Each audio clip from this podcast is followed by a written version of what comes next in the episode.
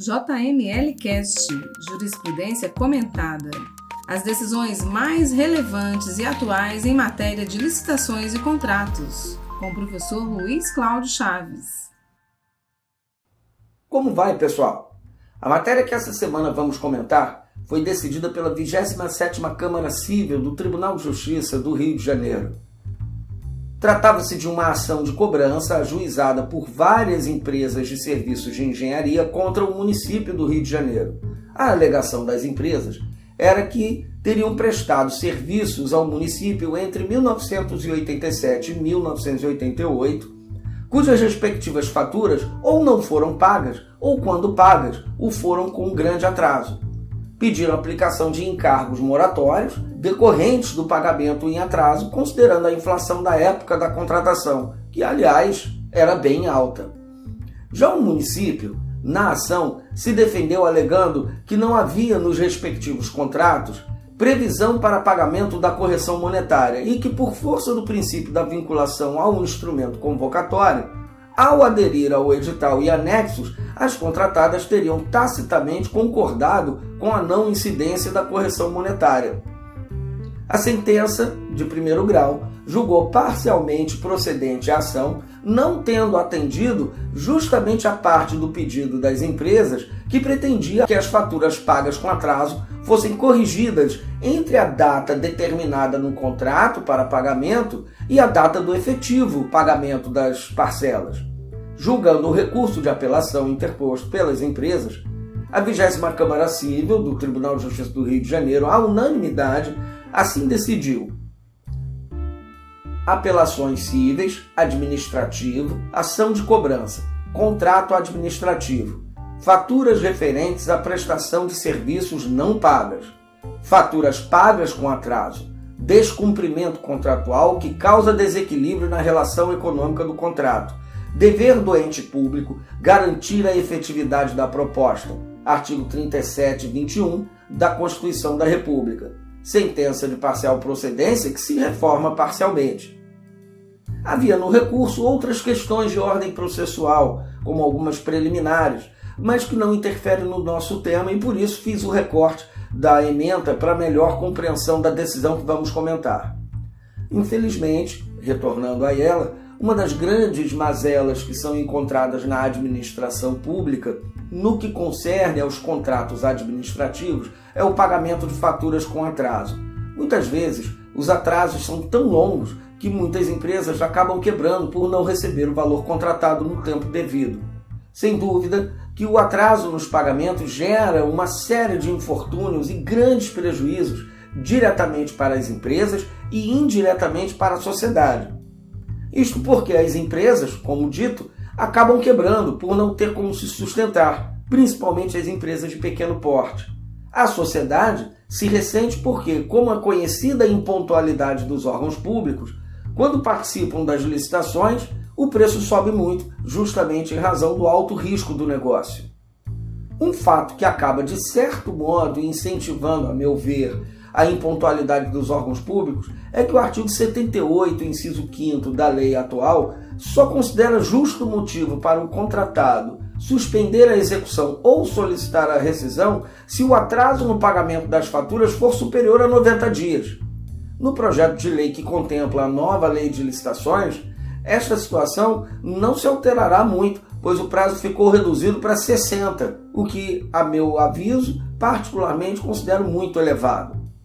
Bom, voltando ao nosso caso, o município do Rio de Janeiro teria contratado as empresas que ingressaram na ação, mas fez os pagamentos dos serviços com atraso. Quando o fez, não acrescentou o valor correspondente à correção monetária, sob a alegação de inexistência de cobertura contratual para isso.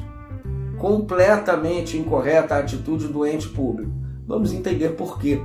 A Constituição da República, no seu artigo 37, inciso 21, ao fixar o princípio do dever geral de licitar, impõe à administração o dever de garantir a efetividade da proposta, como forma de manutenção do equilíbrio econômico-financeiro do contrato. A Constituição diz assim: ressalvados os casos especificados na legislação, as obras, serviços, compras e alienações serão contratados mediante processo de licitação pública que assegure cláusulas que estabeleçam obrigações de pagamento, mantidas as condições efetivas da proposta nos termos da lei. Garantir a efetividade da proposta significa manter ao longo da execução contratual a mesma relação de justiça de equilíbrio que se estabeleceu ao tempo da aceitação da proposta, sempre que fatos internos ou externos ao contrato sobrevirem e causem abalo na relação econômica, e sem nenhuma dúvida, pagar com atraso causa desequilíbrio na equação econômica financeira do contrato. Isto porque, ao formular a sua proposta, a empresa considera todas as circunstâncias que envolvem as obrigações que está por assumir, calculando os riscos do negócio com o fim de chegar a um valor que corresponda à justa remuneração. Uma dessas condições, sem dúvida alguma, é o prazo de pagamento, que no caso específico deste processo que estamos comentando, ele se mostra de extrema relevância por dois aspectos. Primeiro, por se tratar de contratos de valor bastante elevado, envolvendo obras e serviços de engenharia, com grande aporte de recursos para mobilização, exigindo também e, consequentemente, grandes investimentos das contratadas. Tanto assim que o valor cobrado na ação chegava próximo a 40 milhões de reais. E por terem sido pactuados em tempo de hiperinflação, na medida em que o município aceita as condições da proposta, ele se obriga a manter, nos termos da Constituição Federal, a mesma relação de equilíbrio inicialmente pactuada por toda a duração do contrato. Atrasando os pagamentos devidos e não recuperando a relação da efetividade da proposta por meio da correção monetária, acaba autopromovendo enriquecimento sem causa. É frágil e impertinente o argumento consistente na inexistência de cláusula contratual e aceitação tácita do pagamento com atraso sem a devida atualização monetária. Primeiro, porque acolher tal tese significaria concordar que o ente público goza de um salvo-conduto para pactuar cláusulas contratuais, mas delas não se obrigarem, o que é inadmissível. Segundo, porque a Constituição Federal exige a manutenção da efetividade da proposta a dispensa dos mecanismos de manutenção do equilíbrio financeiro do ajuste é que tem que ser expresso, ou seja, é o contratado que expressamente tem de abrir mão da correção monetária para se justificar o pagamento com atraso sem a devida recomposição. Em resumo, o direito do contratado em receber faturas pagas com atraso devidamente corrigidas monetariamente não fica obstado pela ausência de cláusula contratual nesse sentido, e a assinatura do ajuste não significa renúncia tácita desse direito. O pagamento da fatura com atraso deve ser realizado pelo órgão já devidamente corretivo, independentemente de requerimento do contratado nós falamos pagamento de ofício.